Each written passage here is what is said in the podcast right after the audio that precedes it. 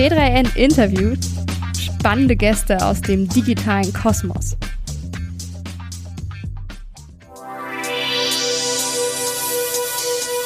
Hallo ihr Lieben, herzlich willkommen zum Equalizer. Dem Podcast von und für Gründerinnen. Von Marlies Janke und Heidrun Westen. Wir wollen mehr Frauen dafür begeistern, Startups zu gründen und zu finanzieren. Dazu sprechen wir im Equalizer mit inspirierenden Gründerinnen, Investorinnen, Expertinnen und ein paar coolen Männern. Und haben außerdem das Gründerinnenhandbuch geschrieben, das bei Springer Gabler erschienen ist. Viel Spaß!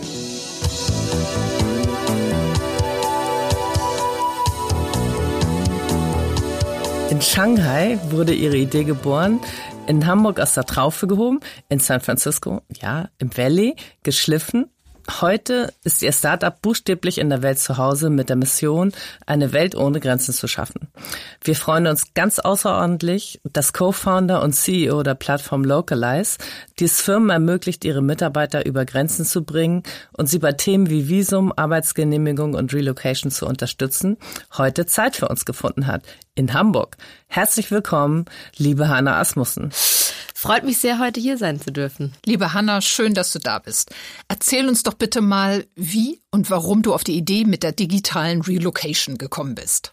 Die erste Idee ist eigentlich aus meinem eigenen Pain entstanden. Ähm, ich habe während dem Studium viel Zeit im Ausland verbracht äh, und vor allem äh, alles, was so Praktika, Studium, Arbeit angeht, da ist es doch gar nicht so einfach, sich über Grenzen zu bewegen. Also man muss eine Wohnung finden, braucht auch eine Arbeitsgenehmigung, das Visum, Anmeldung und äh, das habe ich einmal für China gemacht. Ähm, oft in Lateinamerika, USA und irgendwie gemerkt, es müsste einfacher sein. Und äh, bin dann, das war so 2016, 2017 nach Hamburg gezogen, habe meine Mitgründerin getroffen und äh, Lisa hat dann noch so die B2B-Perspektive reingebracht, weil sie es wirklich im Unternehmen gemacht hat in Hamburg. Genau. Ähm, Nochmal genauer, also wo ist die Idee genau entstanden? In, in China? Irgendwie so auf dem Weg, also zwischen äh, China, USA. Ähm, wenn man ein Pain mehr als einmal über, also mhm. überleben muss, dann kommt daraus relativ schnell eine Idee. Okay, ja, sehr cool. Ähm, erzähl vielleicht einfach mal, was waren die allerersten Steps? Also wie habt ihr losgelegt? Puh, das ist schon, schon lange her. ähm, ganz am Anfang ging es wirklich darum, erstmal die Idee in ein Geschäftsmodell zu, zu bringen. Also wie kann ich damit Geld verdienen? Ähm, wie kann ich ein Produkt bauen? Und ähm, dann wie bekomme ich eine Finanzierung, dass ich äh, daran arbeiten kann. Also das waren so die ersten Schritte. Mhm. Und hattest du so von zu Hause ein Gründergehen mitbekommen oder hast du dir das im Studium erarbeitet? Wo kam das her? ähm, mein Vater ist Landwirt, meine Mutter ist Schulleiterin. Ähm, gut, als Landwirt ist man ja auch schon irgendwie selbstständig, mhm. aber ich glaube, der Fakt, dass ich keinen Bezug zur Gründerszene hatte, hat dafür gesorgt, dass es am Anfang länger gedauert hat. Also da musst du erstmal gucken, was bedeutet es eigentlich, ein Unternehmen aufzubauen, dieses Thema Finanzierung und so weiter. Also ich glaube, das ist schon was, je weiter man davon entfernt ist, desto mehr Arbeit muss man am Anfang leisten. Mhm. Jetzt wollen wir natürlich erstmal hören, was genau macht dann Localize? Wir haben jetzt eine Software gebaut, im Prinzip für HR-Abteilungen in ja, grö größeren, wachsenden Unternehmen, die einmal viele Unternehmen, äh, viele Mitarbeiter aus dem Ausland einstellen, aber auch verschiedene Standorte haben, Mitarbeiter dazwischen bewegen. Und wir wickeln dann im Endeffekt alles ab, was äh, Visum, Arbeitsgenehmigung, aber auch der Umzug angeht. Also ein Beispiel wäre jetzt äh, FreeNow. Auch erst Hamburg, mit denen arbeiten wir seit langem, haben auch Standorte in Dublin, ähm, in Spanien, bringen sehr viele Entwickler zum Beispiel einmal nach Hamburg und relocaten aber eben auch Mitarbeiter zwischen den Standorten. Und all das wickeln wir ab. Und HR hat im Endeffekt eine, also ein Tracking, ähm, dann sehen, wer ist gerade wo, wie weit im Prozess und so weiter. Mhm. Und was, ähm, also das gab es ja schon vorher, dass es viele internationale äh, Niederlassungen gab. Was ist jetzt genau besser bei eurem Ansatz? Also das Thema einmal, dass du für HR ein Tool hast, wo du es tracken kannst. Also es, die Variante vorher war eigentlich so Relocation-Agenturen. Gibt es auch eine Vielzahl. Ähm, da hast du dann aber am Ende so 100 E-Mails in deiner Inbox und dann ein Status-Update hier, ein Status-Update da. Bei uns hast du es halt wirklich alles in einem Tool. Ähm, wir haben auch noch verschiedene Funktionalitäten drumherum. Wie lang sind die Wartezeiten, ähm, dass du auch den Mitarbeiter einmal vorher quasi, wenn er im Recruiting-Prozess ist, schon einmal checken kannst, wie lange wird das dauern, bekommt er ein Visum und auch für die Mitarbeiter, also dass sie ein Tool haben, wo sie durch den Prozess geführt werden. Das ist im Endeffekt tausendmal angenehmer als dieses E-Mail-Ping-Pong und einfach keine Visibilität haben. Mhm, okay, cool. Jetzt nochmal zur Gründung. Du hast ja nicht alleine gegründet, sondern zusammen mit Lisa Dahlke und Franziska Löw in Hamburg, wie ich lernte. Wie habt ihr euch gefunden? Wir kennen es schon sehr lange. Also Lisa kenne ich seit ich eins bin. Die kommt auch aus dem äh, aus demselben Ort. Ähm, und Franz ja auch schon so seit ja, mittlerweile zwölf Jahre. Also wir haben alle zusammen in Flensburg studiert im Bachelor. 20 2009 haben wir angefangen, genau. Und ähm, haben aber alle erstmal ganz unterschiedliche Sachen gemacht. Und dann im Endeffekt in Hamburg, als ich aus Berlin wieder hergezogen bin, ging es dann darum, wer hat irgendwie Lust auf dieses Problem, wer hat Lust, da was zu machen. Franzi war selber auch viel im Ausland. Lisa kannte das, kannte das Problem eben selber als HRler und äh, wir wollten es beide oder alle drei gemeinsam lösen. Deswegen mhm. kam es ganz gut zusammen. Und, und wer hat jetzt was mitgebracht? Also gab es unterschiedliche Ausbildungen, wie du gesagt hast? Wer genau. war wofür, brannte wofür? das haben wir am Anfang auch noch so ein bisschen hin und her geschiftet. Also Franzi hat VWL studiert, ähm, viel im Bereich Data Science gemacht, war so die einzige, die irgendwie Einblick in den technischen Part hatte. Das heißt, es war relativ klar, dass sie von Anfang an so alles, was Coding angeht, übernehmen muss. Ähm, ich habe am Anfang so ein bisschen, also A, die Idee mit eingebracht und hatte immer so an diesen strategischen Themen viel Spaß. Also das heißt, da habe ich viel gemacht und dann aber auch quasi so Produkt, also zwischen Business und Tech. Das war immer so mein Bereich. Und Lisa war von Anfang an komplett auf die Kunden fokussiert, weil sie HR extrem gut kennt, mittlerweile auch sehr viel Spaß beim Verkaufen gefunden hat. Ja, ja toll. Vielleicht noch mal einen Schritt zurück. Also habt ihr während des Studiums relevant etwas gelernt für eure Unternehmerkarriere? Oder wie habt ihr, wie seid ihr dahin gekommen, so erfolgreich zu sein? Hm. Also ich glaube, mit dem Studium hat es nicht so viel zu tun. Also das, äh, ich habe dann später im Master, das war aber schon in Berlin, da hatten wir so ein, zwei Seminare, wo es um Businessplanerstellung ging. Das war hilfreich in dem Sinne, dass man darüber nachgedacht hat, okay, was sind so die Fragen, die ich mir stellen muss? Ähm, wie kann ich das Ganze monetarisieren? Aber eigentlich so Relevanz im Studium nicht. Also das kam wirklich dann alles so durch die Arbeitserfahrung. Mhm. Hanna, wir kennen uns ja schon ganz schön lange aus dem Next Commerce Accelerator in Hamburg, wo ihr, ich glaube, wir haben es neulich schon mal überlegt, 2018 genau. wart, ne? Und da habe ich so einen Story Distilling Workshop gemacht und du hast eine Woche später auf dem Demo Day schon irgendwie komplett das Thema inhaliert und eine sehr coole Story erzählt. Ähm, ich habe nachher so eine kleine Umfrage gemacht bei den Zuhörern, welches Startup sie jetzt am beeindruckendsten fanden. Ich glaube, es waren sechs oder so. Und eigentlich haben alle gesagt, euch. Ähm, ja, weil du halt eine coole Story erzählt hast, weil damals wusste man ja noch nicht, wie erfolgreich ihr werdet. Ähm, aber wie war das? Wie, äh, was hat euch der NCA oder Next Commerce Accelerator gebracht? Da ja. was war ja noch relativ früh in eurer Entwicklung. Genau. Ich glaube, da war es sehr spannend, weil wir überhaupt keinen Zugang vorher zur Startup-Szene hatten. Und das ist sowas, alleine diese ersten Schritte in Unternehmen gründen, diese ersten Verträge, was muss ich beachten? Da muss man sich sonst selber, sag ich mal, durch den großen Dschungel erstmal durchwühlen. Also ich glaube, da ist ein Accelerator schon sinnvoll, ähm, aber auch so Themen, eine, weiß nicht, Pilotkunden finden, ähm, wie bereite ich mich auf meine erste Finanzierung vor zum Beispiel. Mhm. Und seid ihr alle gleich Fulltime eingestiegen dann in Localize oder habt ihr noch nebenbei andere Sachen gemacht zum Geld verdienen? Weil so mhm. viel gab es da ja auch nicht. Also wir sind dann relativ gleichzeitig alle eingestiegen. Ich war ja ähm, erst bei BCG knappe anderthalb Jahre in Hamburg. Dann haben wir eben die Zusage auch für Exist bekommen. Ähm, zwischendurch habe ich auch noch Teilzeit eine Zeit bei PwC gearbeitet, aber dann sind wir eben eigentlich alle drei gleichzeitig Vollzeit und es war aber auch möglich, weil wir dann eben so eine Anfangsfunktion hatten mit Exist und auch vom MCA und dann hast du so einen Startschuss und dann geht's einfach, da geht's, mhm. geht's direkt los. Und habt ihr da noch mal ein bisschen gezuckt oder war dieses Risiko, ich meine, ihr wart ja noch ziemlich jung, war das ja. nicht so dramatisch für euch? Ich glaube, es ging, weil man so für ein Jahr zumindest eine Finanzierung gesichert hatte und wir vorher Arbeitserfahrung hatten. Das heißt, es war eigentlich immer klar, wenn es nicht läuft, können wir wieder zurück. Ähm, das hat echt geholfen. Ich glaube, es ist dann eher so, man bekommt von zu Hause dann auch mal gehört, so, ja, das gibt dir einen guten Job auf, das ist ja schon ein Risiko. Ähm, ich glaube, es wird aber auch normaler. Also es ist einfach was, äh, gerade mit Sonderfinanzierung hat man ja schon ein relativ sicheres Kissen. Ja, also nochmal für die Hörerinnen, die Exist nicht kennen, das ist im Prinzip ein Gehalt, was die Gründer ja. bekommen. Ne? Ähm, würdest du eine Accelerator wie NCA auch anderen Gründerinnen empfehlen?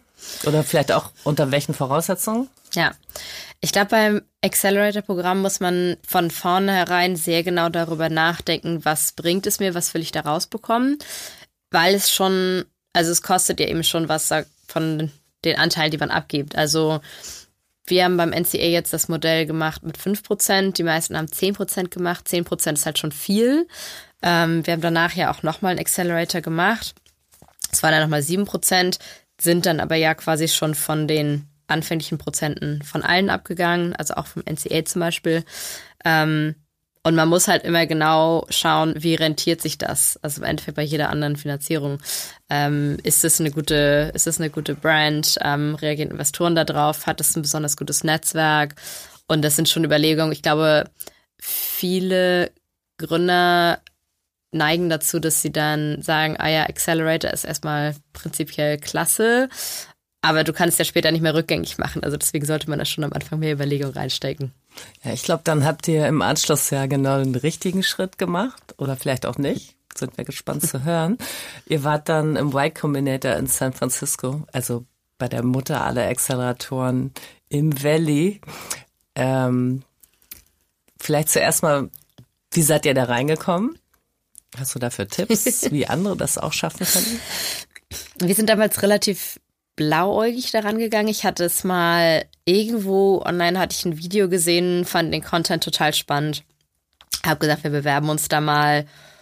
Dann wurden wir beim ersten Mal auch abgelehnt und dann haben wir aber ja ein halbes Jahr später so eine E-Mail gekriegt mit ihr gehörtet zu den besten 10 Prozent. Bewerbt euch doch mal, doch noch mal. Und dann weiß ich noch, dann haben auch irgendwie ein, zwei andere gesagt, ja, nee, das ist ja so eine Standard-E-Mail und kriegt ja jeder. Zwei Wochen später wurden wir zum Interview eingeladen und dann auch angenommen. Dann haben alle, äh, haben alle geschluckt. ähm, und mir war vorher gar nicht so bewusst, was YC eigentlich ist. Ähm, das hat sich dann so mit der Zeit irgendwie äh, aufgetan. Und es war für uns unglaublich spannend. Also das ist schon, ähm, schon nochmal ein anderer Status. Hm. Also und den habt ihr sieben Prozent dann genau. gegeben. Genau. Und warum, was war daran so besonders? Also was war anders? Das sind verschiedene Dinge. Also A, haben die noch eine ganz andere Reputation. Also sind einfach wirklich Klar. weltweit bekannt, auch bei Investoren. Das ist schon mal so ein, so ein Gütesiegel. Außerdem haben die viele Startups, die sehr, sehr stark auf Produkt und Tech fokussiert sind. Das heißt, man hat einfach sehr gute Ressourcen, was die Themen angeht. Viele Gründer, und dadurch, dass wir am Anfang nicht aus dem Bereich kamen, war das schon so ein, eine unserer Schwächen. Und das dann über so ein Netzwerk nochmal auszugleichen, war extrem gut. Und wie gesagt, auch das Netzwerk insgesamt. Du hast auch als Gründer lebenslangen Zugang, selbst wenn dein Startup scheitert. Das heißt, es ist auch einfach so also persönlich eine spannende Community, extrem guter Content. Ähm, mittlerweile hast du ja irgendwie lass es irgendwie 5000 Startups sein, die alle Fragen schon mal ja. gestellt haben. Genau. Und ist es auch hilfreich, wenn man gar nicht in die USA unmittelbar danach will oder zeitnah? Also würdest du sagen, unabhängig? Genau. Also es ist schon sehr USA-heavy. Also wenn man halt sagt, das ist einfach überhaupt nichts für uns, ähm, dann muss man das natürlich in diese Entscheidung einbeziehen, ähm, macht das Programm für mich Sinn oder nicht. Sie gehen aber auch jetzt immer mehr in andere Länder wirklich rein und kriegen da auch mehr Knowledge. Aber ähm, es muss jetzt nicht direkt sein, dass ich den Markteinstieg während des Accelerators ähm, plane. Also das heißt, da haben die überhaupt keinen Fokus. Es ist aber natürlich so, dass man dann starkes USA-Fokus, Netzwerk, auch bei den Investoren und so. Also das heißt, so ein, so ein gewisses Interesse an dem Markt sollte man schon haben, finde ich. Ich komme nochmal zum Thema Wachstum. Ihr seid ja eigentlich gar kein Startup mehr. Eigentlich seid ihr ja ein Scale-up. Wie groß seid ihr mittlerweile in Bezug auf äh, Region oder Kunden, wie immer du das spezifizieren willst? Ja, wir haben über 250 Kunden, ähm, hauptsächlich in ähm, Deutschland, Großbritannien, ähm, haben mittlerweile aber, ich glaube, wir haben Cases gemacht in 16 verschiedenen Ländern. Also das heißt, dass wir, wir haben ja auch Unternehmen, die dann eben Standorte noch in verschiedenen Ländern haben, also Spanien, Portugal, Frankreich, Irland, Niederlande, aber auch Estland, Australien, äh, nee, Österreich, Schweiz. So. ähm, genau, da haben wir mittlerweile 16 Länder, die wir abdecken. Wow. Und wie groß ist das Team? Ich nehme mal an, ihr sitzt ja nicht alle in Hamburg. Nee, genau. Ähm, wir sind jetzt 60, 65 und ich glaube, mit neuer Einstellung kommen wir dann über die 70 langsam. Ja, cool. Und das verteilt über ganz Europa? Ähm, Deutsch, in Deutschland haben wir Hamburg, Berlin hauptsächlich. Ähm, dann haben wir noch ein größeres Team in London. In Portugal und Spanien haben wir auch Mitarbeiter und dann noch ein kleineres Team in den Niederlanden. Wow. So, jetzt ist es natürlich bei drei Gründerinnen fast ein bisschen lustig zu fragen, aber wie divers seid ihr denn? ähm, also ich überlege gerade gesamtes Team. Ich glaube, wir sind wahrscheinlich so 65, 70 Prozent Frauen. Nationalitäten sind wir, ich würde mittlerweile so 20 sagen. Altersgruppe, also verschiedene Altersgruppen, das ist bei uns immer spannend. Also ich glaube, da haben wir, ist wahrscheinlich so unsere Bandbreite 25, 25 Jahre kommen wir, aber ich glaube, da geht noch mehr. Ähm, genau. Ja, sehr cool. Ähm, Ihr relocated ja ähm, Mitarbeiter. Gib uns mal so eine Größenordnung. Wie viel, wie, weißt du das so aus dem Stegreif? Wie viel habt ihr schon relocated? Wir sind jetzt vor zwei, drei Monaten über 5000 gekommen. Also genau. Wow. Und bis 2025 wollen wir eigentlich 5 Millionen haben. Ja, sehr cool. Ähm, kundenseitig seid ihr ja auch beeindruckend, muss ich sagen. Das ist ein bisschen ja auch ähm, Who's Who der Scale-Up-Szene. Ähm, nenn mal ein paar.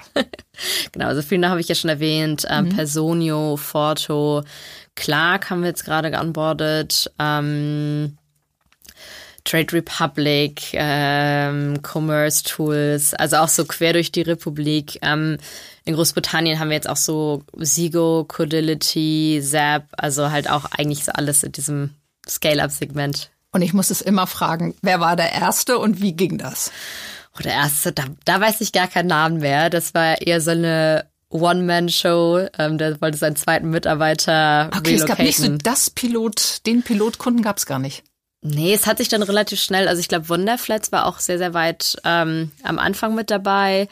Äh, Freena war auch einer der ersten, also wirklich der oder der erste sehr große Kunde. Aber der aller, allererste, das war noch, glaube ich, sogar bevor wir offiziell das Produkt gelauncht haben. Das war dann irgendwie auf so einer, auf so einem HR-Event, haben wir den da getroffen und der meinte, ja, ich habe da so einen Mitarbeiter, ähm, könnt ihr mir da irgendwie helfen? Und dann haben wir gesagt, okay, machen wir. Habt ihr daran geübt, okay. Ja. Und wie seid ihr dann gewachsen? Ähm, also meinst du in Richtung, wie wir Kundenakquise betrieben mhm. haben? Ja. Äh, Hauptsächlich Direct Outreach. Also wir haben natürlich auch viel PR immer bekommen, haben aber eigentlich von Anfang an einen großen Sales-Fokus gehabt. Also das heißt, wir haben wirklich Kunden angeschrieben, bei denen wir wussten, dass sie eine internationale Mitarbeiterbasis haben, bei denen das Produkt passen könnte.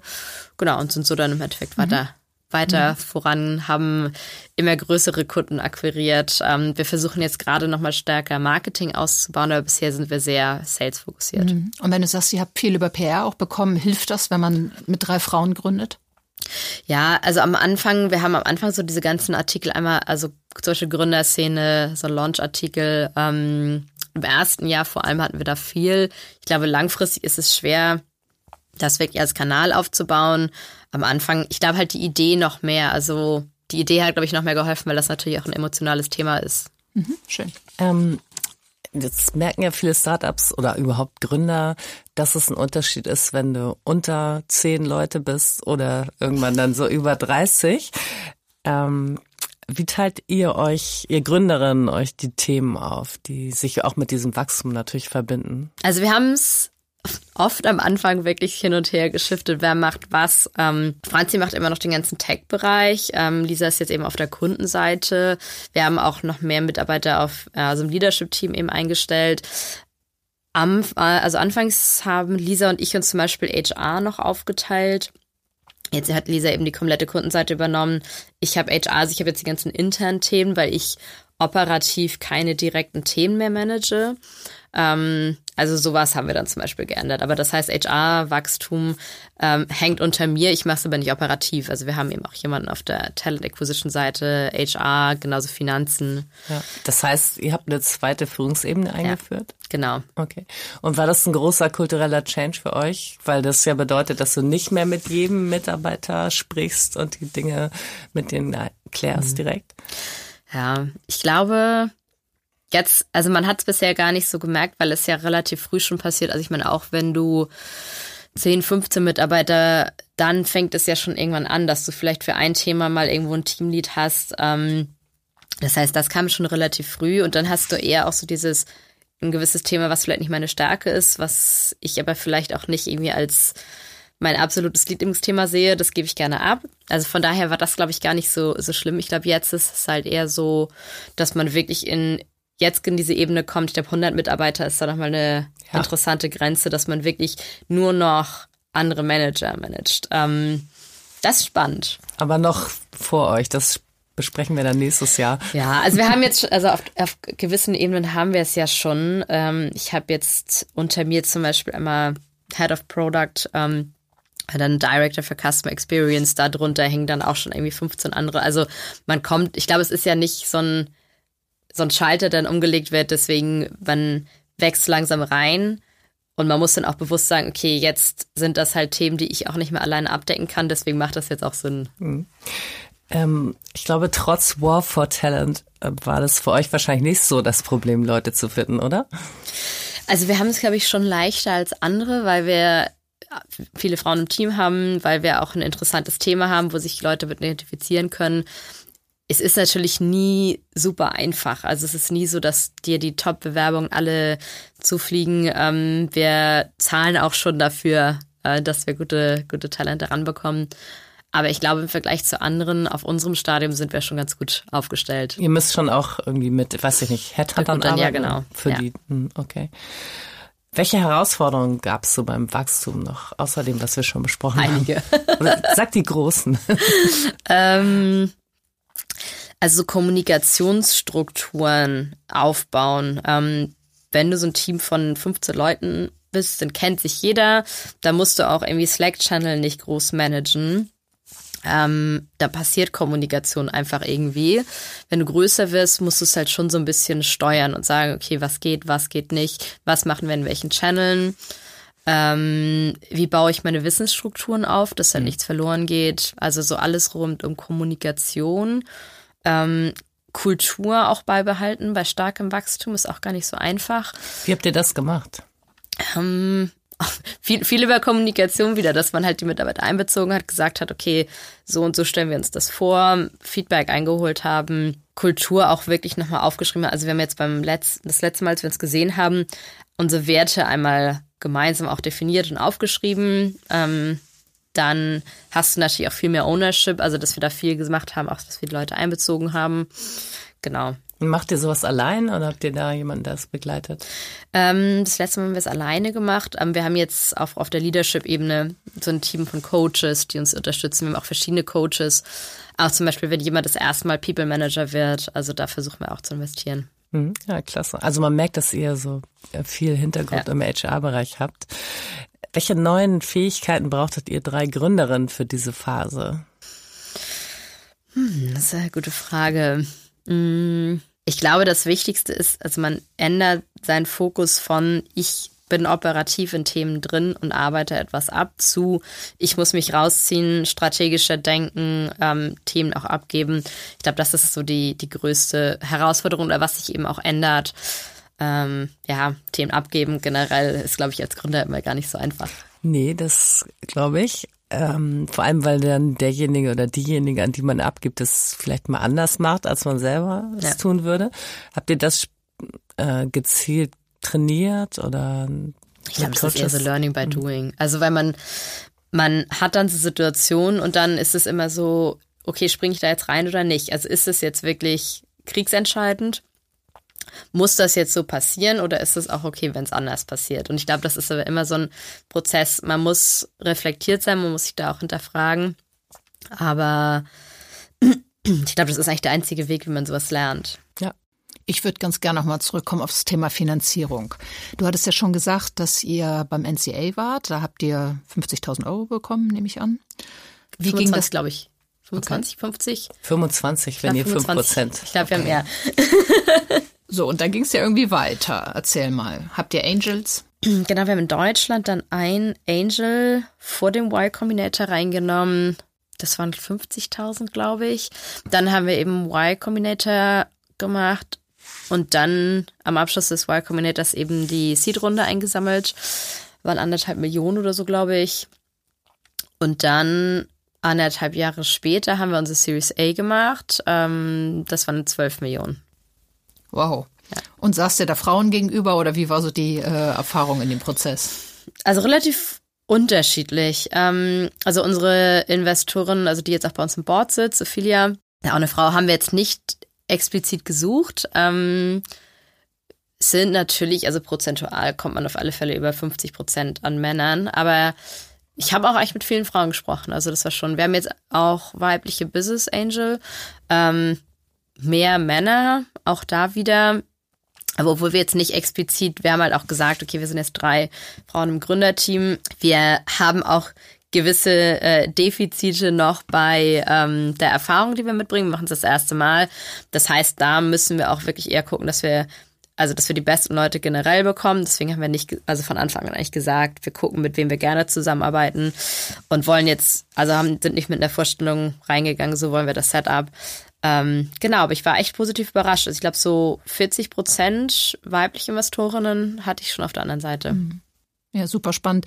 Ähm, Diversität geht ja auch in beide Richtungen. Also wenn drei Frauen gründen, ist ja, kann es ja auch sehr sinnvoll sein, logischerweise Männer mit reinzunehmen. Magst du uns erzählen, wie viel ihr geraced habt insgesamt? Also genau, insgesamt sind wir dann jetzt so bei 14, knapp 14 Millionen, glaube ich. Okay. wow. Ähm, wie war das mit den internationalen Investoren bei euch?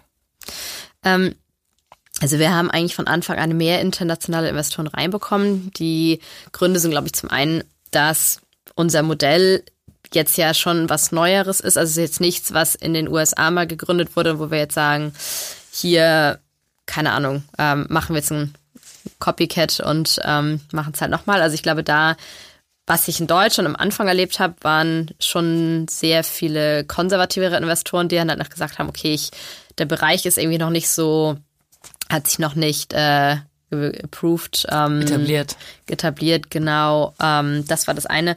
Und weil wir jetzt ja auch eine äh, US-Gesellschaft haben als Holding. Also wir haben eine Inc., darunter hängt die deutsche UG. Ähm, das ist natürlich auch nochmal was, was immer noch so eine extra Hürde ist, weil das Investment dann natürlich in, ähm, in die Inc. geht. Und ähm, ich glaube auch, die Bewertung, also vor allem so nach dem Y Combinator, war unsere Bewertung auch eher an den US-Bewertungen orientiert. Das ist halt auch nochmal was anderes. Mhm. Also Und wann fand, die, wann fand der Switch statt? Also äh, Mitte 2019. Okay, war das, wie, wie ist das, wenn man sowas äh, anschiebt? Teuer. Mhm. also das, ähm, wir haben, glaube ich, dann so ein Viertel von dem oder ein Drittel von dem, was wir über Y Combinator dann an Finanzierung bekommen haben, ging dann erstmal wieder an die Anwälte für den Flip. Ähm, gerade wenn du schon bestehende Investoren drin hast, ist es halt ein Prozedere, müssen auch alle unterschreiben, alle müssen Paperwork agreeen und das war, hat schon ein bisschen länger gedauert. Ja, ich glaube, da haben auch ein paar deutsche Angels äh, schlechte Erfahrungen gemacht mit so Flips in der Vergangenheit, also gerade auch aus Hamburg. Insofern ist es ist, glaube ich, einfach so in den USA hast du halt weniger Recht. Also da ist es wirklich eher ja. so, da wird immer gesagt.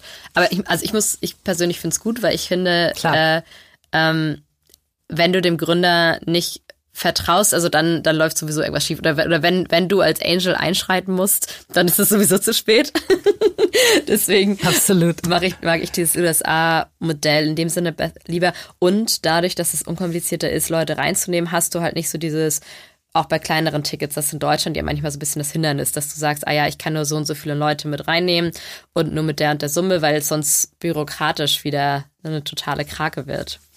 Absolut. Also ich glaube, an den Dingen ist einfach auch die sind die USA schon deutlich weiter. Und ja. ich glaube, mittlerweile ist es hier auch etabliert, dass, äh, dass man Flips macht, dass es ja. eine amerikanische Ink gibt. Und auch für die internationalen Investoren normaler geworden, hier zu investieren. Das war ja, ja auch vor ein paar Jahren noch ganz anders. Ähm, wofür habt ihr das Geld eingesetzt? Das Team, also wir haben viele neue Leute eingestellt. Also das ist eigentlich bei uns auch der Hauptkostenblock. Also sonst wir haben halt so ein, zwei kleinere Büros. Das ist nicht, nicht signifikant. So und so für so Software-Tooling. Aber der allergrößte Block sind halt immer Mitarbeiter und da investieren wir auch am meisten. Mhm. Hast du Tipps für Gründerinnen, speziell fürs Fundraising? Also mein Eindruck bei dir ist ja immer so, du bist einfach so unerschrocken, gehst irgendwo hin und bam. Ähm, geht ja nicht allen so.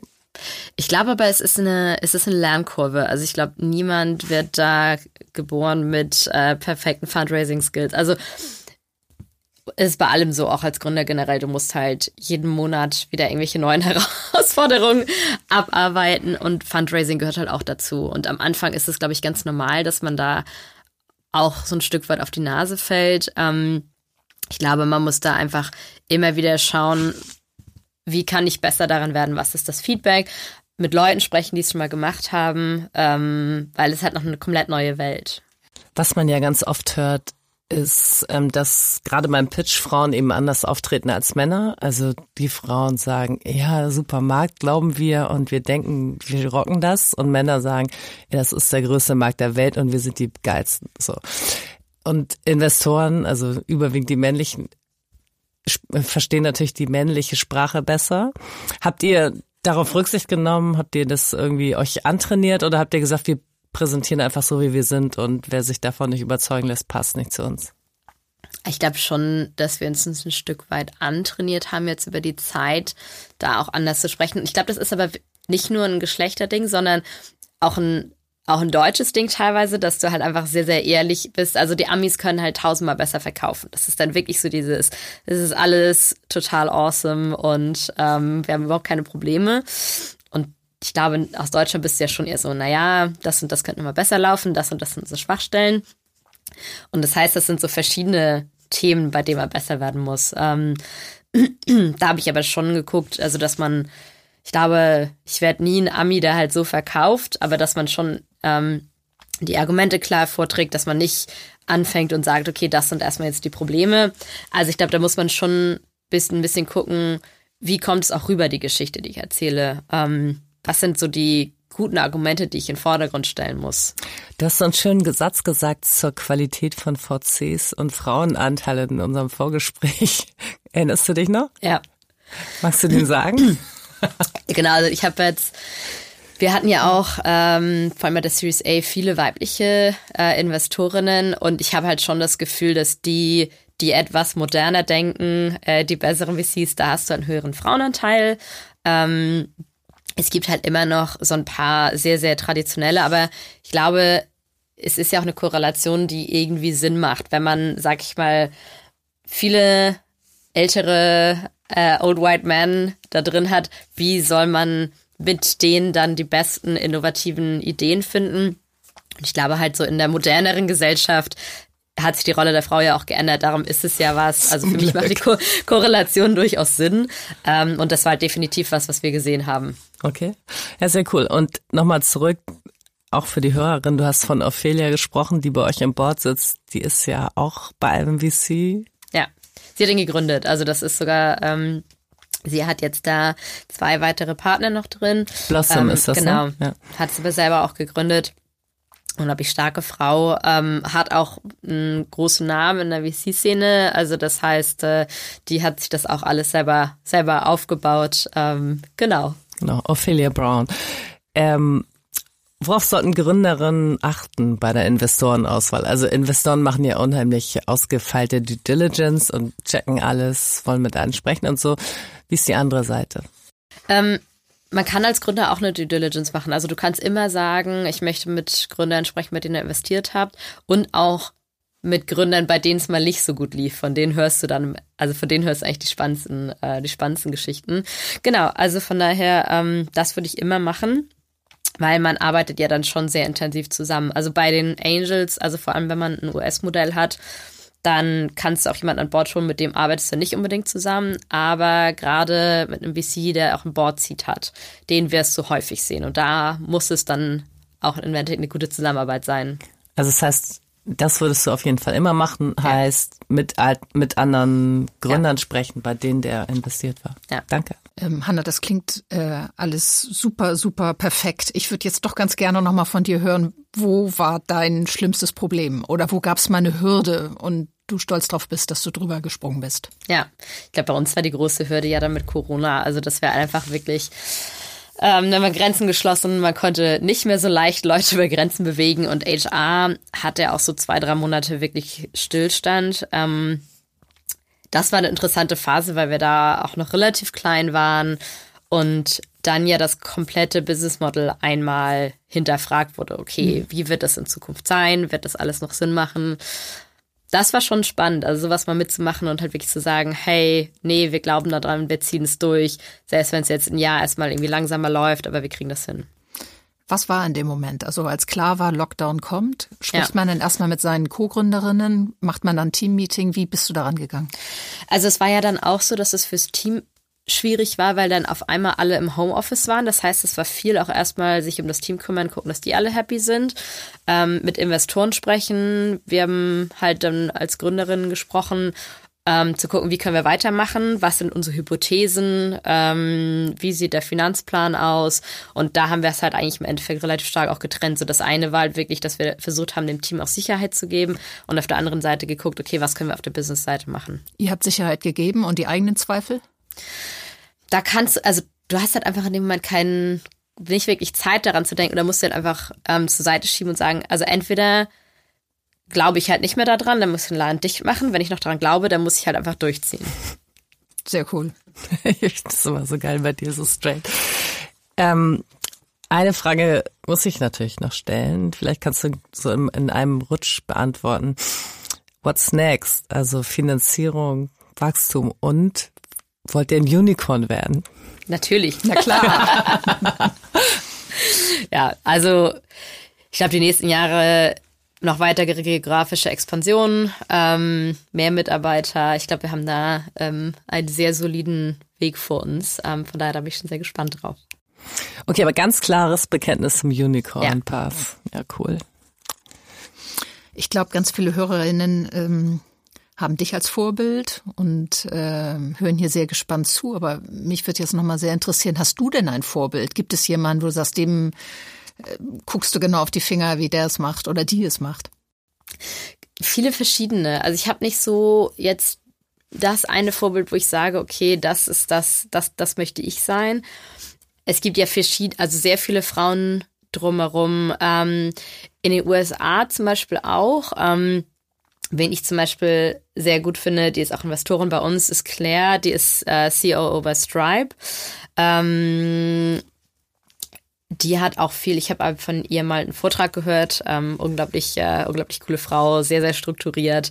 Ähm, Geraldine von Personio, die ist, ähm, ist ja auf der Vertriebsseite, darum glaube ich eher so Richtung Lisas Richtung, aber halt auch unglaublich sympathisch, also einfach ein toller Mensch, äh, unglaublich smart.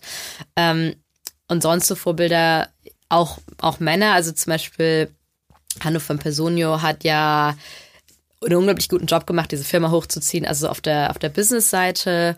Ähm, in Deutschland auch noch so, so dieses Thema Role Models, auch Verena Pauster zum Beispiel, ähm, finde ich extrem stark, aber deswegen ist eher so bei mir so ein Flickenteppich, äh, verschiedene Punkte von verschiedenen Menschen.